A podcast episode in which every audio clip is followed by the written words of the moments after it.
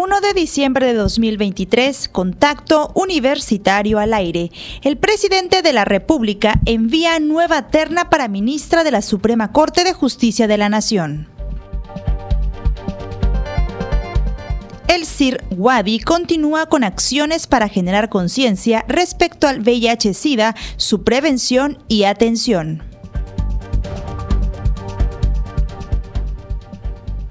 Se presentó el libro Secretaría de Educación Pública 100 años, donde se repasa la creación y consolidación del sistema educativo en México, concebido por el primer secretario de Educación, José Vasconcelos. Y hoy platicaremos con el doctor Vladimir Cruzchan, responsable del Laboratorio de Parasitología del CIR sobre la vacuna del Chagas. Con esta y más información arrancamos Contacto Universitario.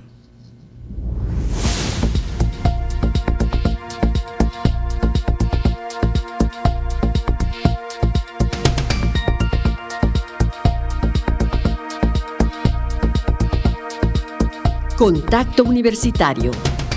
Nuestro punto de encuentro con la información.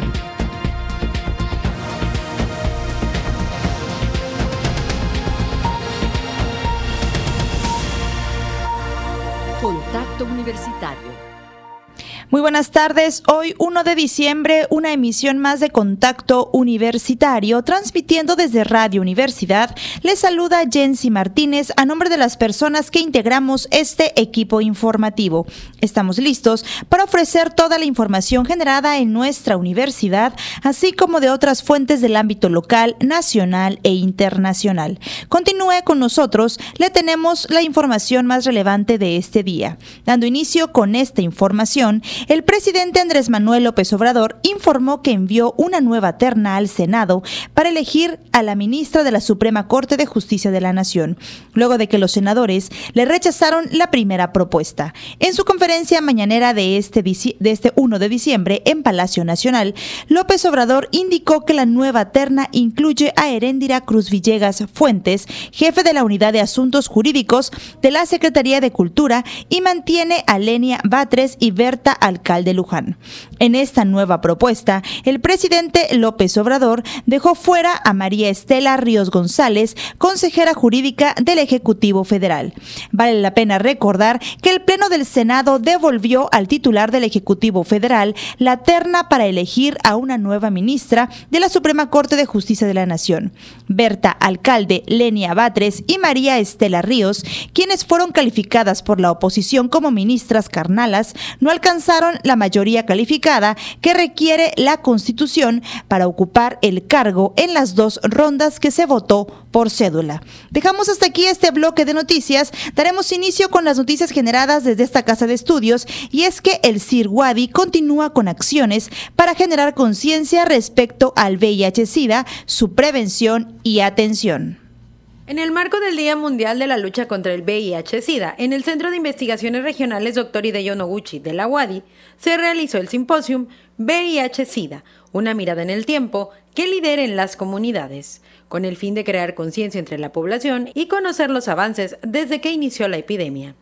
En la ceremonia de inauguración, la directora del CIR-UADI, Eugenia Guzmán Marín, remarcó que los pacientes cuentan con el apoyo de la academia y especialistas hacer estudios sobre VIH para que impacte en la población y de hecho este Día Mundial de, VIH es con la finalidad de recordar que no hay que bajar la guardia, ¿sí? que hay que seguir alertas, porque como ya se mencionó, sigue cobrando vidas, aunque ya se han tratado de que ya hay logros, grandes logros, sobre todo con los tratamientos nuevos antirretrovirales para controlar el VIH, por su parte, el coordinador general de Servicios de Salud de la UADI, Edgar García Santa María, en representación del rector Carlos Alberto Estrada Pinto, recordó que desde hace 35 años en el CIR UADI se trabaja no solo en materia de investigación, sino en la conmemoración de esta fecha, para generar conciencia entre la sociedad. Hemos sido, y hablo como universidad, eh, pioneros.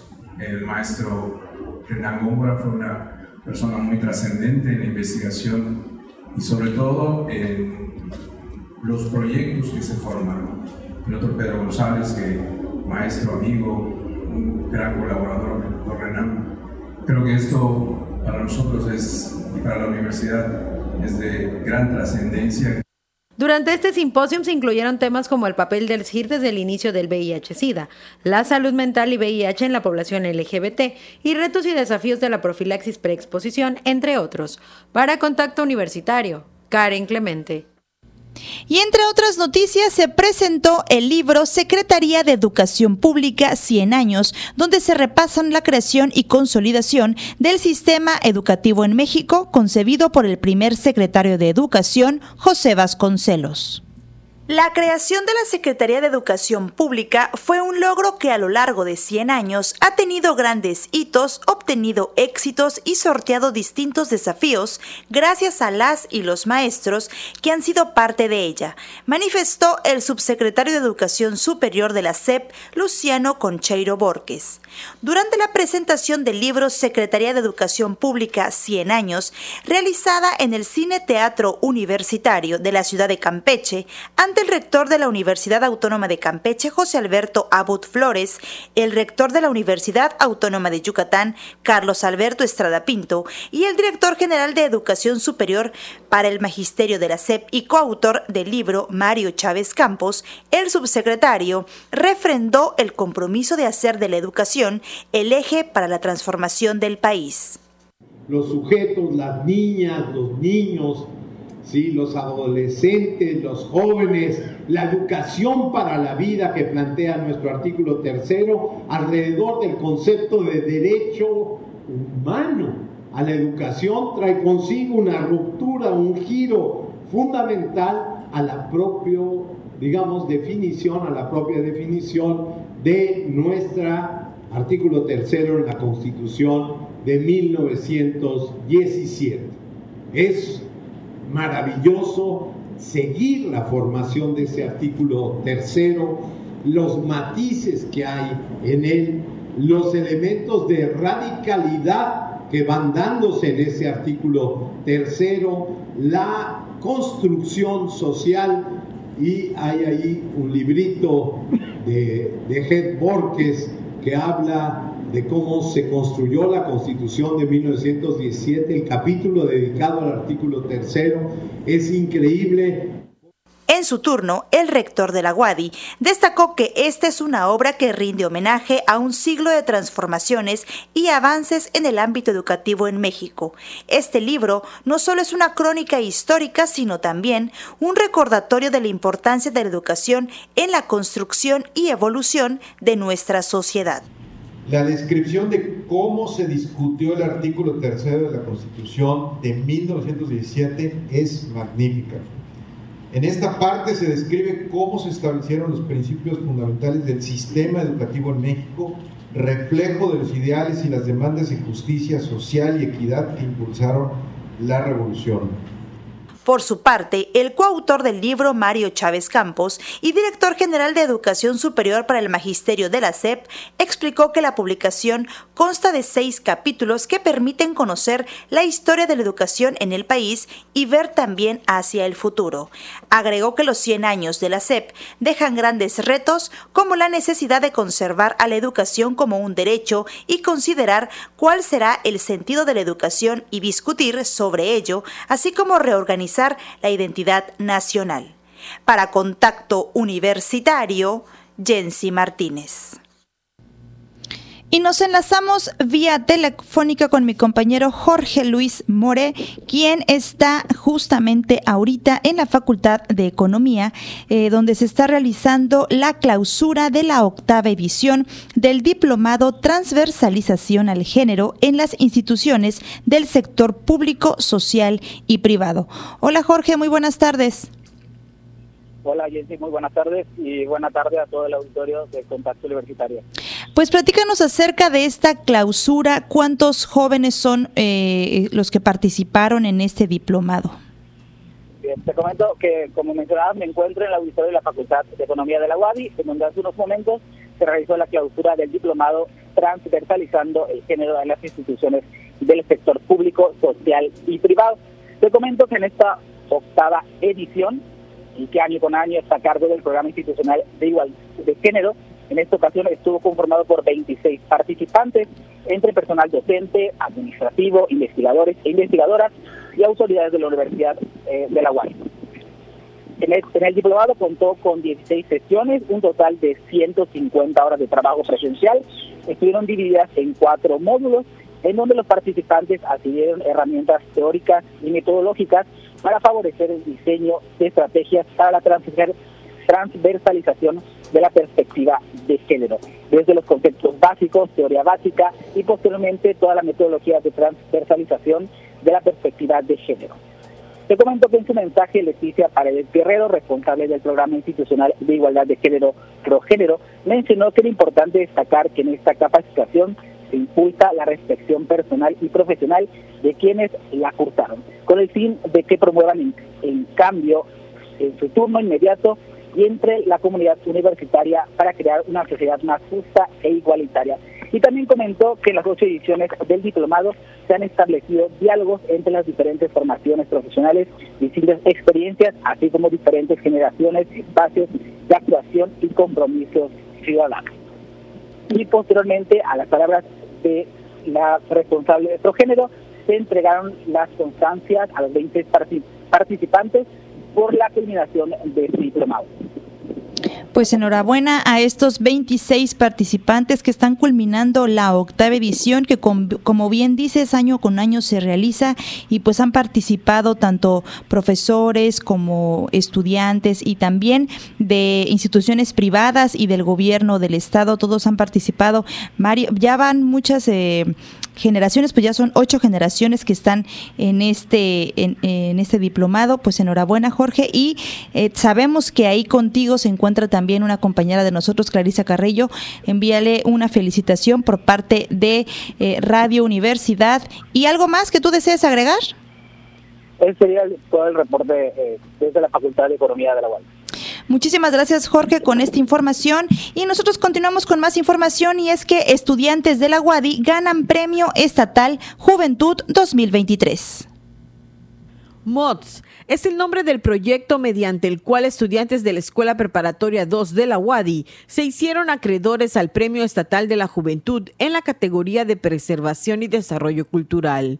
El equipo MODS, que en maya significa raíces, está integrado por Juan Diego García Aldana y Miranda Patricia Cervera, asesorados por la maestra Ariana Q. Ellos se dedican a la promoción y preservación de la lengua y cultura maya mediante actividades y proyectos cercanos a la juventud para los cuatro y no solo para nosotros, sino para también los otros compañeros que tal vez nos están escuchando significa mucho estar acá. ¿Qué es lo que nos, significa mucho estar acá?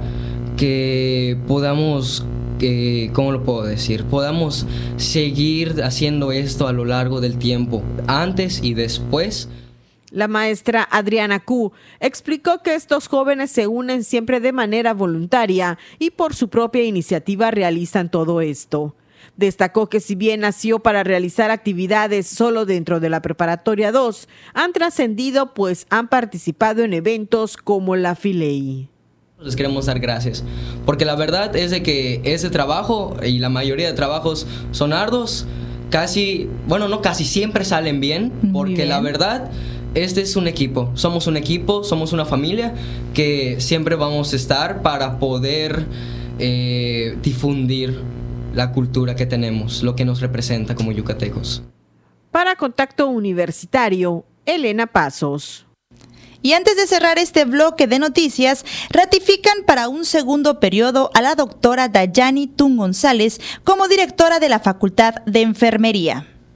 El compromiso de mantener la calidad de los planes y programas de estudio, la incorporación de contenidos sobre el Internet de las Cosas y tecnología digital en los programas de estudio, así como la vinculación con diferentes instituciones de salud y fomentar el enfoque multicultural y equidad de género en la práctica educativa, serán los ejes tractores para el periodo 2023-2027 de la directora de la Facultad de Enfermería, Dayani Tun González. En sesión de Consejo Universitario, se ratificó para un segundo periodo a la doctora Tun González, quien encabezará en los próximos cuatro años siguientes la Facultad de Enfermería de la UADI. Recordar que en este caso nuestros programas son duales y requieren de este componente de la práctica y eso solo se logra a través de los diversos convenios que tenemos con las instituciones. Al igual que incrementar nuestra oferta de cursos de educación continua, difundirlos en otros medios quizá que nos permitan tener mayor número de estudiantes. En cuanto a la gestión responsable, pues el manejo de los recursos, el que estamos también ahora sí que haciendo las cosas de manera transparente, que tenemos verdad un reglamento de del personal administrativo de rendir cuentas eh, utilizar los recursos para tal fin en cuanto a la infraestructura los mantenimientos etcétera en entrevista, la directora aseguró que trabajará para mantener y elevar la calidad académica con formación integral y humanista de los estudiantes y egresados mediante la educación continua, a la vez que procurará una mayor vinculación con otras instituciones y la sociedad. Antes de finalizar, agradeció la confianza y prometió que ejercerá el cargo con responsabilidad y compromiso para que la facultad sea referencia a nivel nacional e internacional se logró incrementar el número de profesores del área de enfermería que están certificados como docentes de calidad. Esta es una evaluación que se vive cada tres años y pudimos lograr que los profesores pues aumentaran en cuanto al número de, de profesores que tenían esta evaluación o que contaban con esta certificación. Por otro lado, más adelante se trabajó en la acreditación de la licenciatura en enfermería, ya, este, en su reacreditación nacional y por primera vez su acreditación internacional. Para Contacto Universitario, Jensi Martínez.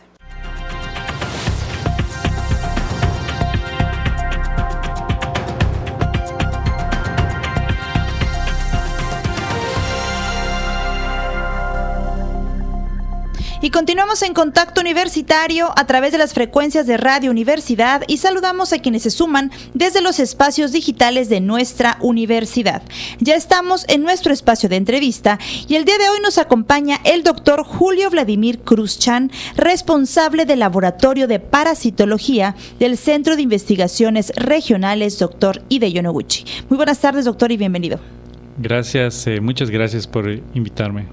Doctor, pues el día de hoy platicaremos sobre el avance para poder tener un futuro, eh, en un futuro, el primer biológico contra la enfermedad del Chagas. Y sobre esto quiero iniciar, eh, que usted nos explique de qué trata esta enfermedad. Claro que sí, la, la enfermedad de Chagas es una enfermedad parasitaria, es una enfermedad que consideran los científicos como olvidada es una enfermedad que está causada por un parásito protozoario flagelado que se conoce como Trypanosoma cruzi y que afecta a la población de Latinoamérica, incluyendo México y algunos estados de, del sur de Estados Unidos. ¿Qué prevalencia tiene en Yucatán y en el estado de Mérida? Los estudios de la, para identificar la prevalencia y la incidencia de la enfermedad son muy pocos a, nivel de Latinoamérica. Eh, los, que, los países que tienen eh, buenos estudios, eh, por ejemplo Brasil o Argentina, pues tienen estos indicadores de la salud ah, bien establecidos. En el caso de México tenemos un reporte nada más que hace el gobierno donde los casos son subestimados. Eh, eso es eh, por varios factores, pero al menos algunos estudios identifican ah, que la estiman que la prevalencia debe de andar alrededor del, del 0.1 al 2% en población general esto pues haría más o menos tomando, haciendo un cálculo, eh, estaríamos hablando de entre 1 y 5 millones de personas infectadas en México. ¿Cómo se identifica esta enfermedad y cómo poder saber que alguien está infectado? Ah, los estudios para hacer el diagnóstico de la enfermedad se basan eh, principalmente en, pruebas eh, inmunológicas, entre ellas una que conocemos como ELISA, y, y, lo que hacen es que por ejemplo, los, en México los bancos de sangre ya tienen de manera obligatoria que reportar la enfermedad y hacerle la prueba a, cualquier muestra que llegue a los bancos de sangre del gobierno eh, estatal y federal. Esto es una buena medida porque de esa manera se identifican los casos. De hecho, eh, se estima que en su mayoría de los casos son estimados a través del banco de sangre. Y las pruebas que se hacen pues son pruebas de reacción enzimática que se conocen como ELISA y lo que buscan es determinar los anticuerpos en contra del parásito. Si bien sabemos que no es ah, una, una prueba con buena sensibilidad y especificidad, ah, algunos estudios eh, que, que, hemos hecho con colaboradores de Veracruz Ah, han estimado discordancias entre las pruebas serológicas que van desde el 30 al 70%. Y esto es debido a la, a la gran variabilidad que tiene el parásito. Los polimorfismos del parásito son tan variables que de hecho los científicos los, lo hemos organizado en, DTUs. Estos DTUs son seis y están distribuidos a lo largo de Latinoamérica y el sur de Estados Unidos. Entonces, como es muy variable el parásito, pues obviamente no, se, no son los mismos antígenos que se utilizan en las pruebas diagnósticas y por lo tanto pues la sensibilidad y la especificidad de las pruebas pues disminuyen.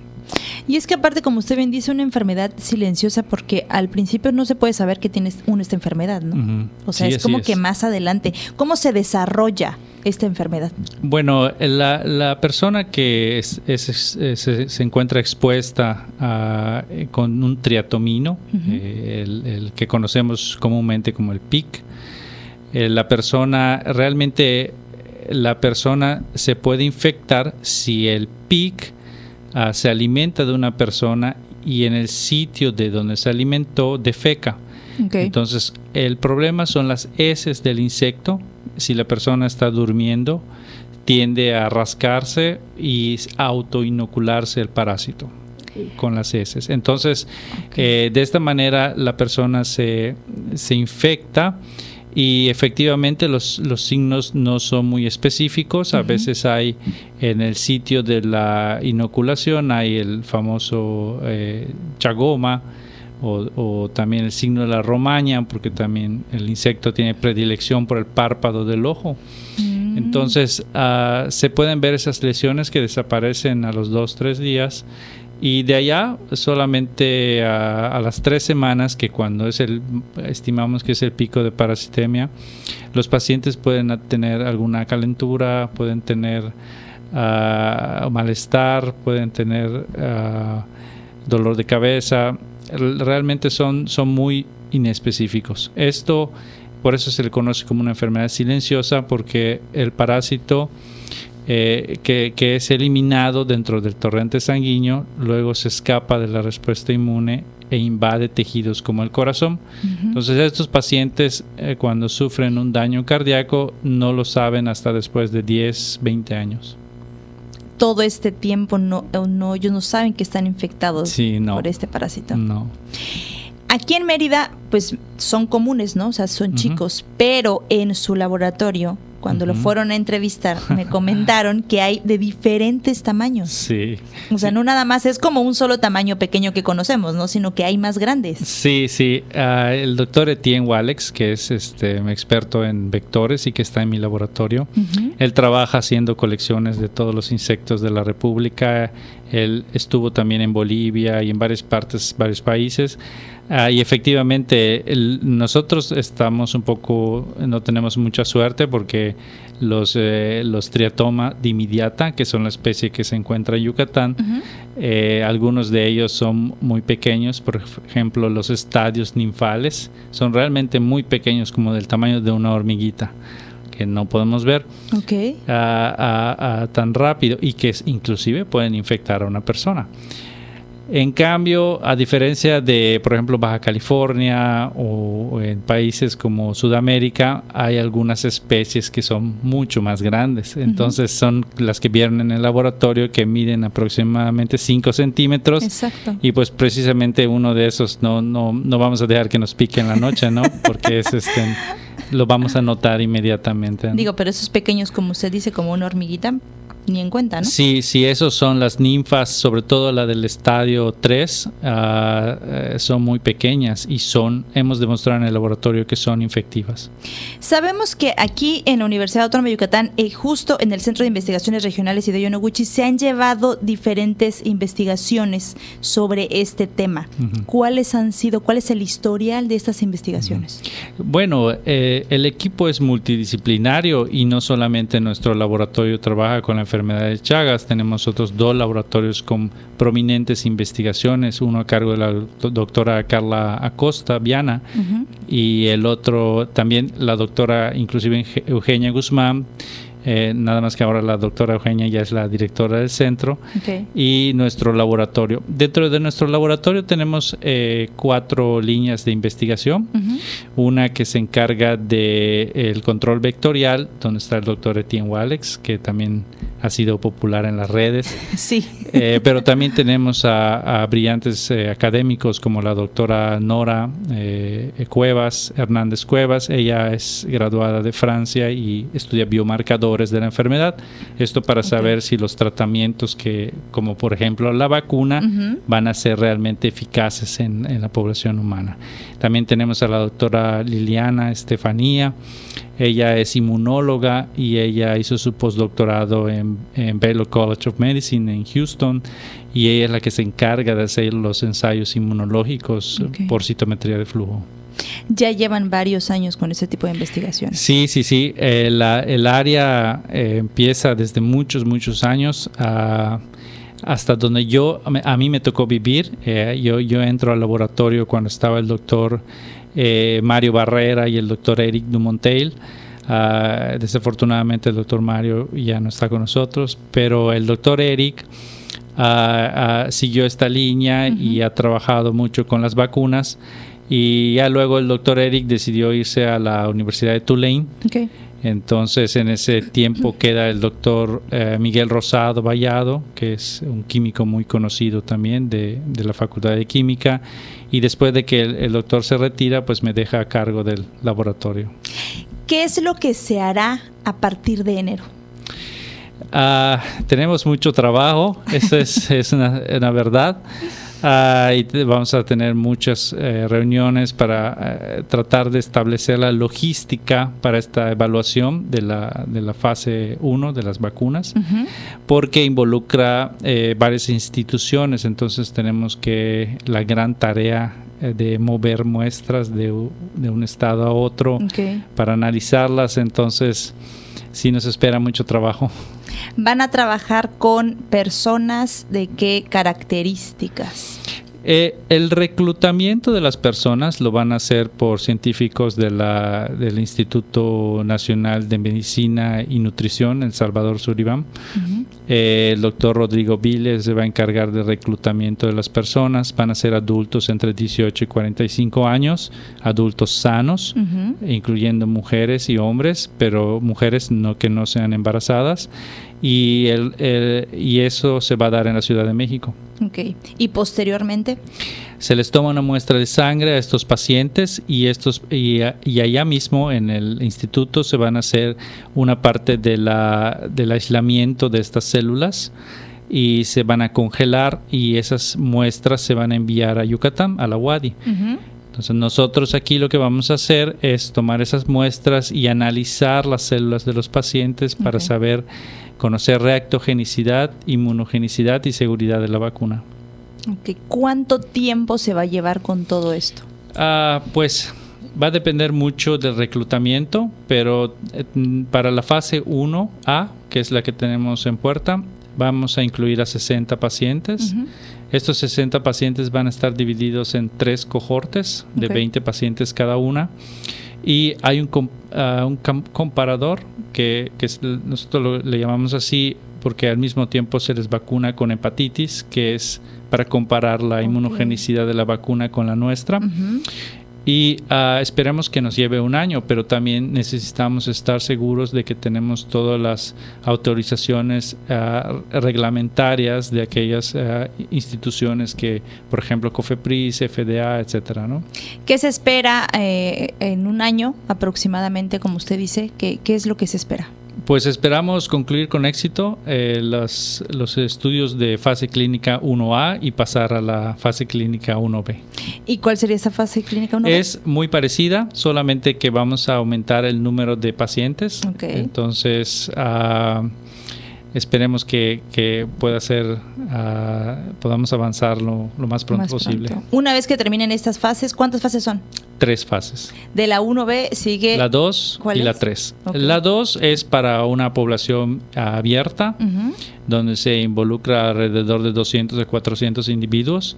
Ok. Y eh, en la fase 3 se mide la eficacia terapéutica, ya con mucho más individuos. Y esto se va a realizar, o sea, lo hacen en México, en diferentes regiones, y lo mandan a la UADI y aquí se va a empezar a analizar. Así es. Una vez que ya se tenga todo esto, Sí, el- el- el- las, las primeras fases son con pacientes sanos, pero las fases más avanzadas de los estudios clínicos involucra pacientes que ya están enfermos. Entonces lo que Ah, vamos a tratar de evaluar con los biomarcadores o con ah, varios eh, eh, eh, variables de, de- para saber si, si fue eficaz o no. Eh, estas son en las siguientes fases y tenemos que saber que realmente la vacuna va a proteger contra estas personas para que no desarrollen la enfermedad, no desarrollen esa cardiomiopatía.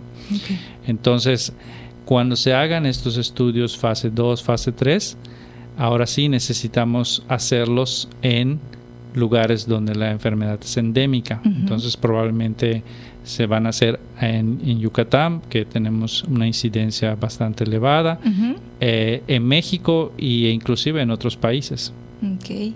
Y ya una vez terminadas las tres fases, ya se puede determinar si en realidad es viable esta. Si pasan las tres fases clínicas, si, si las atraviesa el antígeno de manera adecuada y no tenemos efectos adversos, eh, tenemos seguridad en la vacuna y además induce una inmunogenicidad y puede ah, inducir una protección, entra a nivel comercial. Perfecto. Bien, dice que tienen mucho trabajo a partir de enero. Sí, bastante. Les espera lo, pues lo más cargadito, ¿no? Que son estas, no investigaciones, sino que hacer las pruebas y empezar a... Sí, sí, yo cuando entré como a- a- en el laboratorio, em, eh, yo soy experto en preclínicas, ¿no? Entonces yo pensaba que era como el 80% de producir una vacuna y el 20% pues ya las fases humanas. y ahora me doy cuenta de que no, es lo que hicimos durante 15 años fue el 20% y nos falta el 80%. El 80. Doctor, pues sí, como bien eh, repetimos, es un, un, pero ya es un gran avance. O sea, ya Claro. avan- sí. se ha avanzado demasiado. Sí, no, el, el avance es, este, es realmente plausible y eh, estamos más, mucho más cerca de tener una vacuna porque hemos demostrado en los estudios preclínicos que la vacuna es eficaz, que, que es segura, entonces ya solo nos falta demostrarla en, en humanos. Y es que aparte no hay vacuna hasta el momento. No, o sea, no, no, no. hay cura para esta enfermedad. No, no, no. eh, eh, un poquito después de la entrevista platicamos con, con los reporteros. En, en ese momento había varios reporteros, no sé a quién le dije, pero eh, estábamos platicando de que en todo el mundo hay varios grupos muy fuertes de, de investigación para desarrollar no solamente una vacuna, sino también drogas. Ok. ¿no? Entonces, en este caso, eh, hemos escuchado de que en Argentina también están eh, ya bastante avanzados, Avanzados. ¿no? que sí, con el, el doctor Macchioldi eh, para el desarrollo de una vacuna, pero ah, no hay no hay nada publicado, entonces esperemos que este cualquiera de los dos realmente si salen las dos vacunas, pues mejor. Adelante, ¿no? Pues doctor, ¿algo más que usted desee agregar? No, no, no, agradecer mucho al, al rector porque esto, esta iniciativa de, de tratar de, de difundir la información ah, nació de una junta que tuvimos con la vicerrectora de, y líder del, del consorcio, que es la doctora María Elena Botassi. Tuvimos una junta con ella y con el, el señor rector ah, donde eh, formalmente se, se- se le dio la participación a Wadi para que pudiera estar en estas eh, en estudios de fase clínica y a raíz de eso vino una cascada de, de entrevistas y, de, que se dé a conocer esta noticia. En esos últimos días usted ha estado en todos donde no se imaginó. Parece que sí, no sé si le voy a ganar al doctor Etienne, pero bueno. Ahí se van dando. Sí. Pues muchas gracias, doctor, por esta información. Un placer. Estaremos al pendiente de los avances que, que se tenga sobre esta vacuna y pues lo mejor darlo a conocer. Muchas gracias. Él es el doctor Julio Vladimir Cruzchan, responsable del Laboratorio de Parasitología del Centro de Investigaciones Regionales Dr. Ide Yonoguchi. Nosotros continuamos con más información.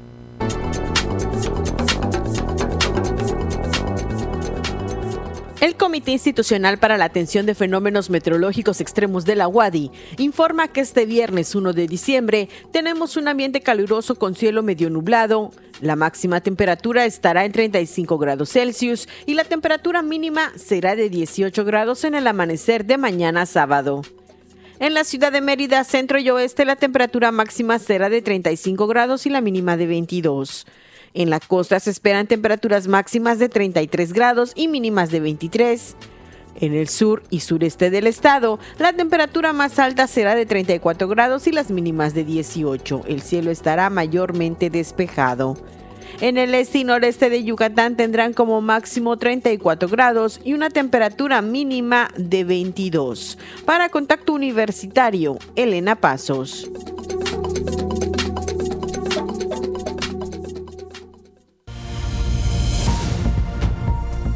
Contacto Universitario, nuestro servicio informativo en radio.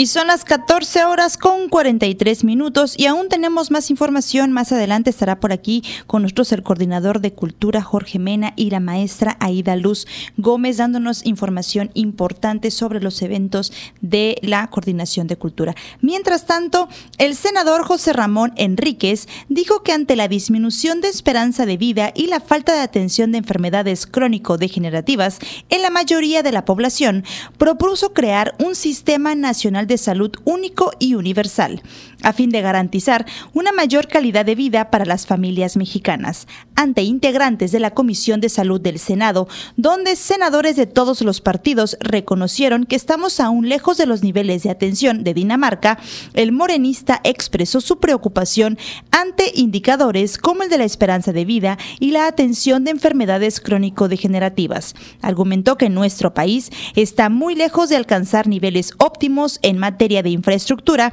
y de inversión en salud, que no alcanza ni siquiera el promedio de la región de América Latina y el Caribe. La esperanza de vida en México permanece aproximadamente cinco años por debajo del promedio de la Organización para la Cooperación y el Desarrollo Económico, es decir, en 75.4 contra los 80.7 años de los otros países. El gasto sanitario representa el 5.5% del PIB que se encuentra en entre los más bajos de los países OCDE.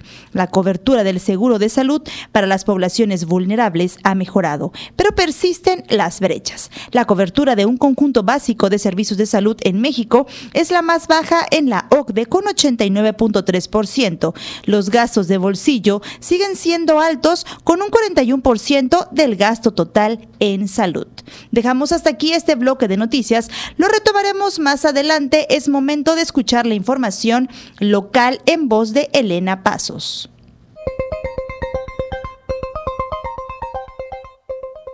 En información local, las agrupaciones civiles Agenda de las Mujeres por la Igualdad Sustantiva en Yucatán y Todos México denunciaron recientemente la violación a la Ley 3 de 3 por parte del Poder Ejecutivo Estatal en la propuesta de una de las ternas que turnó al Congreso del Estado para la designación de un magistrado del Tribunal Superior de Justicia.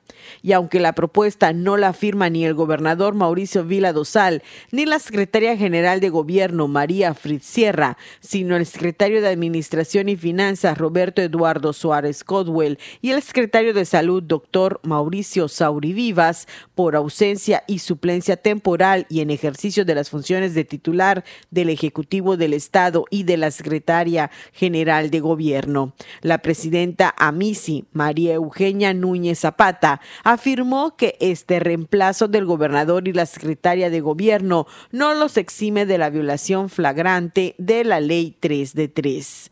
Lo anterior porque proponen a Luis Armando del Jesús Mendoza Casanova como uno de los candidatos a la magistratura cuando este funcionario judicial tiene acusaciones graves en su contra, tanto de trabajadores de los juzgados, consejeros de la Judicatura Estatal y magistrados titulares del Tribunal Superior de Justicia.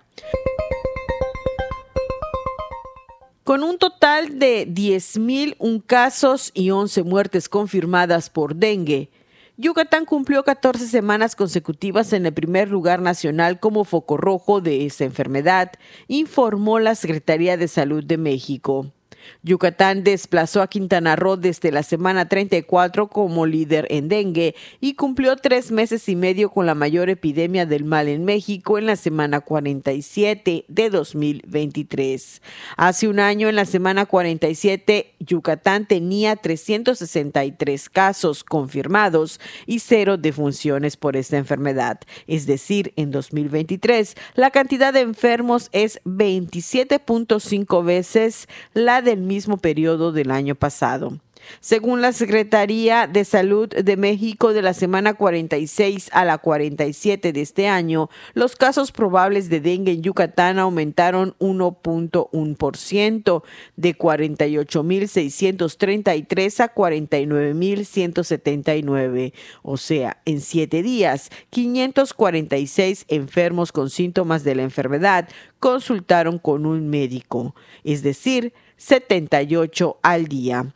Asimismo, precisó que los municipios de Cuncunul y Celestún se mantienen como focos de epidemia de dengue en Yucatán, mientras que Guayma y Tizimín siguen como focos de alarma. Para Contacto Universitario, Elena Pasos. Y ya estamos aquí con lo que como les comentaba hace un momento, el coordinador de cultura, el licenciado Jorge Mena Rodríguez y la maestra de jazz Aida Luz Gómez Escalante. Muy buenas tardes y bienvenidos. Buenas tardes, buenas tardes, gracias por la invitación.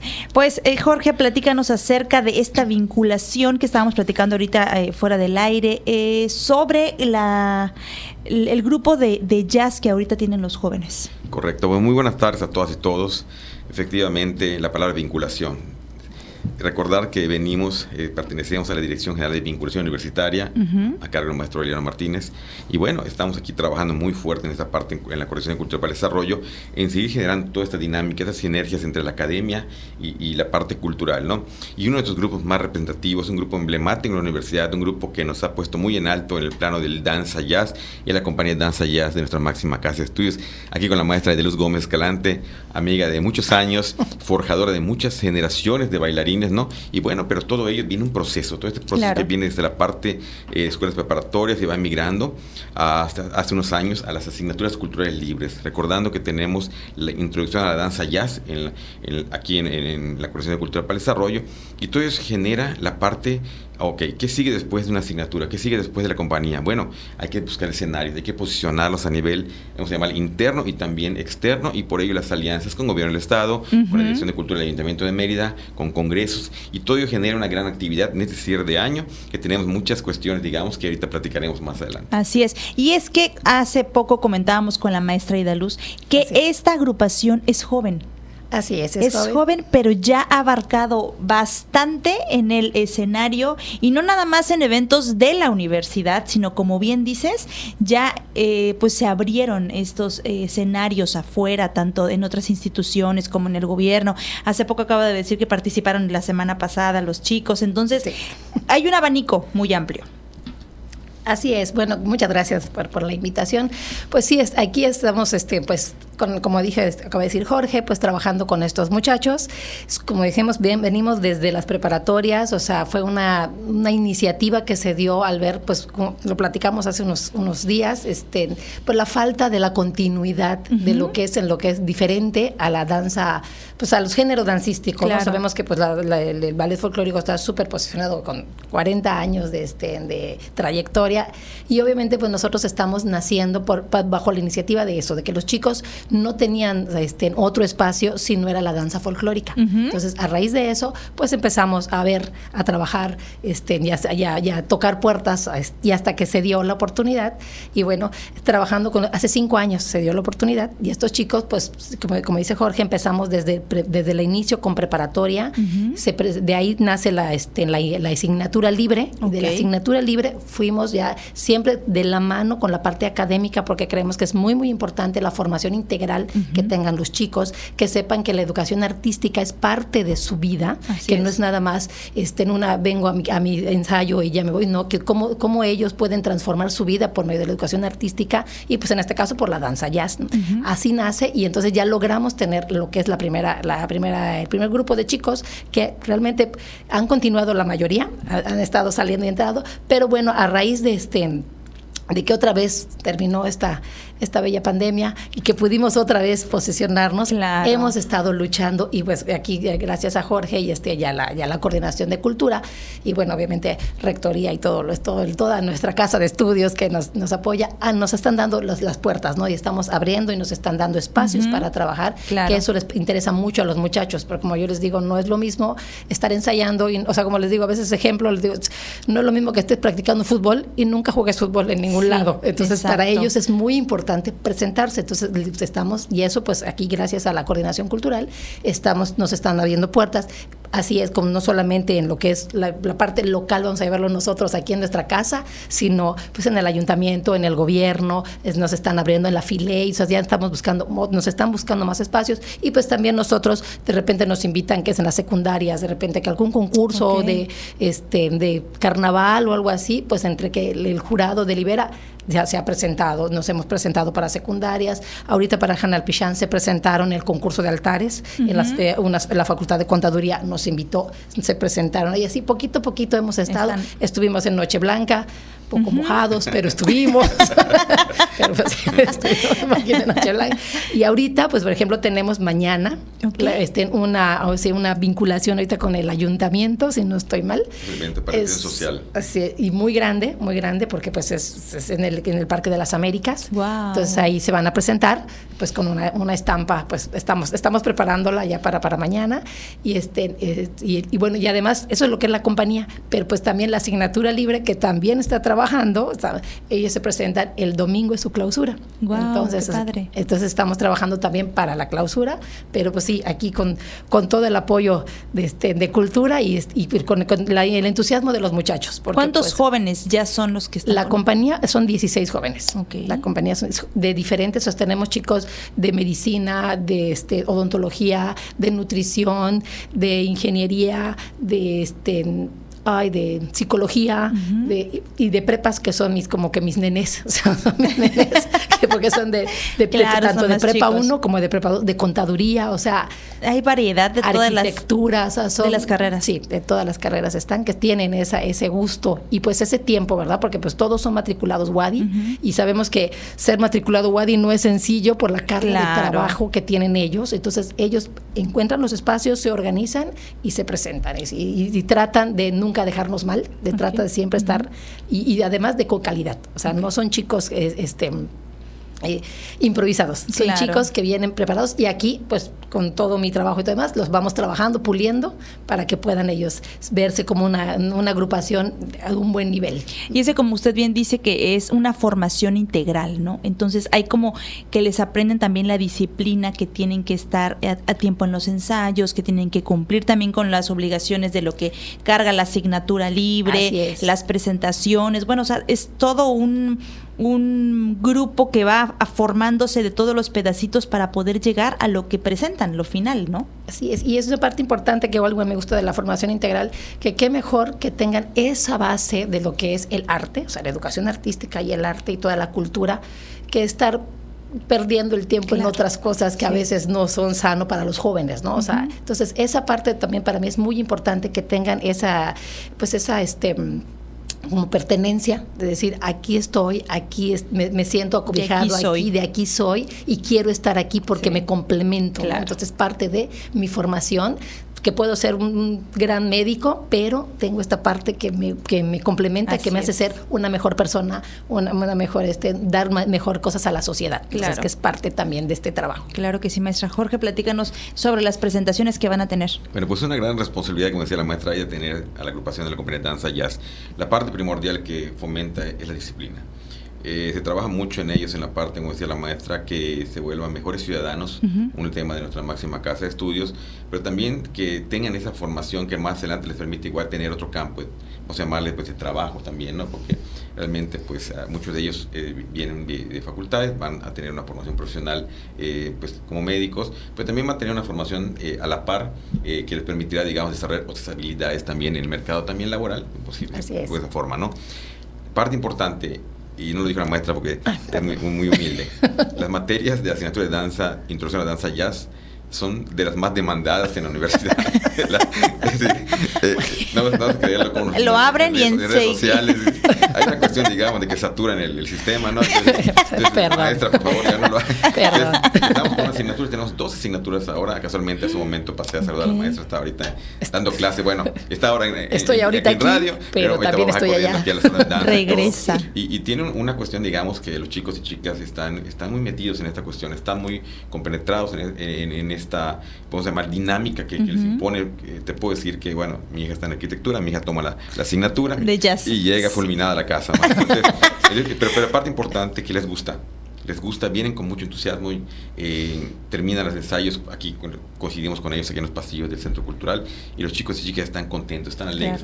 Y es una forma de decir gracias a nuestra universidad de que nos puede proporcionar e, e, esta materia, esta asignatura y luego también muchos de ellos quieren estar en la compañía. Entonces es un trabajo, digamos, eh, colaborativo, es un trabajo muy cercano con ellos y bueno, eh, el próximo domingo veremos una muestra de ello. Están, están trabajando en lo de la próxima clausura de asignaturas culturales en la cual el próximo domingo a, las, a partir de las 5 de la tarde en Teatro de Daniela Ayala, que estoy seguro que con la compañía se va a llenar. Entonces, no, es, la asignatura libre, es la asignatura libre. Me, apasioné con, con, con sí, la compañía. Yo sé, la compañía, ellos se presentan mañana. son, son, tantas fechas que tenemos ya. Sí, yo sé, la gente está. Ya se confunde uno.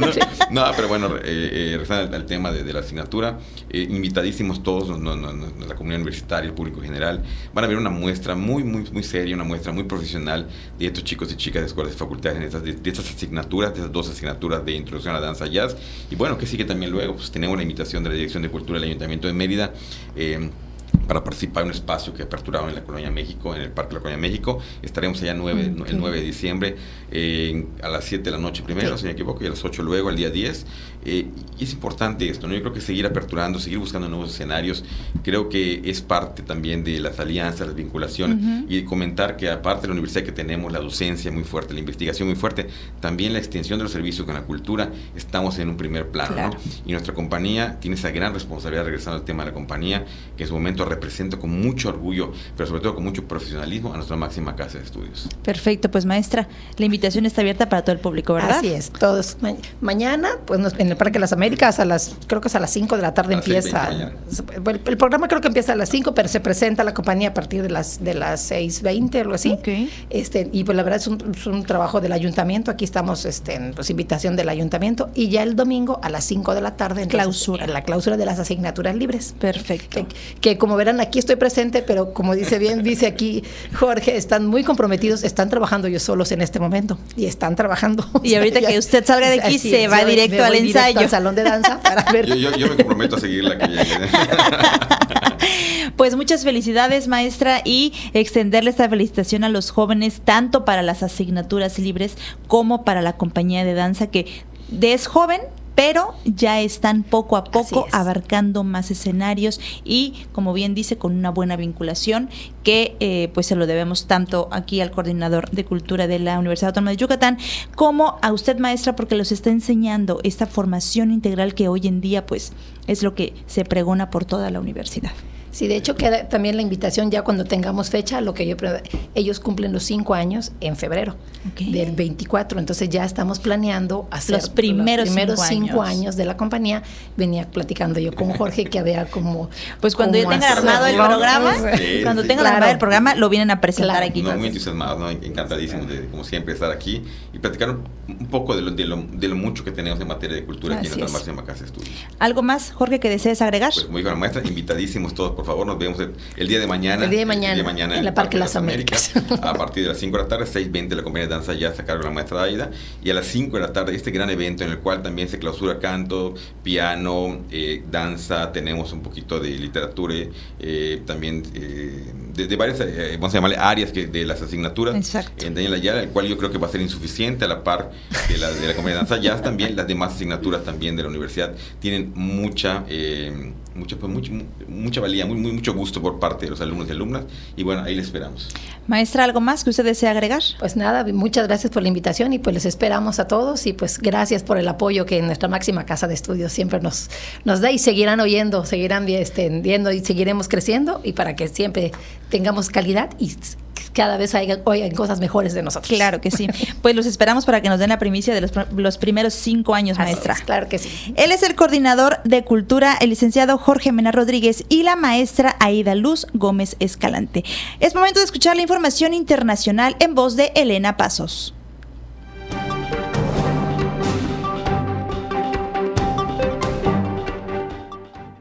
En el ámbito internacional, el Tribunal de Apelaciones del Distrito de Columbia determinó este viernes que el expresidente republicano Donald Trump no tiene inmunidad y puede ser demandado por la vía civil por el asalto al Capitolio el 6 de enero de 2021. La Corte de Washington apuntó que Trump actuó a título personal como candidato presidencial cuando instó a sus seguidores a protestar ante el Capitolio en un intento por evitar la certificación de la victoria del demócrata Joe Biden en las presidenciales de noviembre de 2020. La inmunidad presidencial protege a los mandatarios en Estados Unidos frente a demandas civiles solo por acciones oficiales. La decisión de este viernes de los jueces, según recordó el diario The Washington Post, puede ser apelada.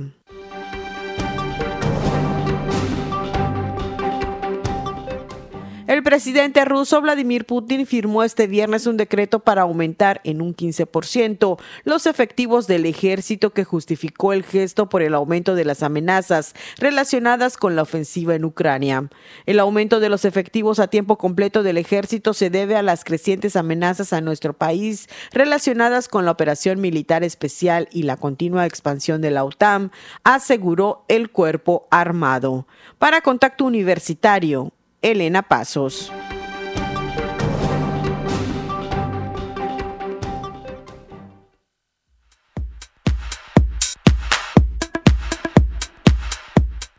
Amigos, enseguida les presento las próximas actividades de nuestra Universidad Autónoma de Yucatán. La Universidad Autónoma de Yucatán, a través de su Facultad de Matemáticas, invita a todos los interesados a participar en el 16 Coloquio de Enseñanza y Aplicaciones de las Ecuaciones Diferenciales a celebrarse en las instalaciones de la Facultad de Matemáticas del 11 al 13 de diciembre de 2023. Más información en intranet.matemáticas.wadi.mx diagonal seda diagonal. La Facultad de Psicología y la Fundación Wadi AC te invitan a la carrera Entrena Duro, Duerme Fácil. Te esperamos este domingo 3 de diciembre en punto de las 7 de la mañana en el estacionamiento de la Facultad de Psicología ubicada en el campus de Ciencias Sociales, Económico, Administrativas y Humanidades. Ven y acompáñanos corriendo con tu mejor pijama. Más información en la página de Facebook Fundación Wadi AC. Si eres personal académico, administrativo y manual de cualquier dependencia universitaria, te invitamos al curso en línea Trabajemos en equipo en el que se desarrollarán actitudes positivas hacia el trabajo en equipo y se promoverá la participación y disposición a trabajar en equipo cuando se requiera. Se impartirán los días 6, 7 y 8 de diciembre de 8 a 10 horas. Más información e inscripciones al correo capacitación Te invitamos a la mesa panel La mediación para la prevención de la violencia contra las mujeres donde nuestros especialistas tocarán aspectos claves sobre el tema. La cita es el 13 de diciembre de 2023 a las 12 horas en el auditorio del Instituto Confucio, calle 41 sin número por 14 Colonia Industrial, al lado de la Prepa 1. Esto ha sido lo más relevante de la agenda universitaria. Mi nombre es Fabiola Herrera Contreras, Comunicación Digital, Audiovisual e Identidad. Y con esto llegamos al final de nuestra emisión. Agradezco mucho que nos hayan acompañado en este primero de diciembre. Agradezco también a Manuel González que está en los controles y que transmite desde Facebook Live y a todo el equipo que hace posible este noticiero. Recuerden seguirnos en nuestra plataforma de podcast. Estamos como Contacto Universitario Wadi. Ahí puede recuperar nuestras entrevistas y programas completos. Mi nombre es Jensi Martínez. Me despido de ustedes como siempre. Fue un gusto haber compartido partido este espacio de noticias y continúe en sintonía con Radio Universidad. Muy buenas tardes. Contacto Universitario, nuestro punto de encuentro con la información. Una producción de la Coordinación de Comunicación Institucional de la Universidad Autónoma de Yucatán.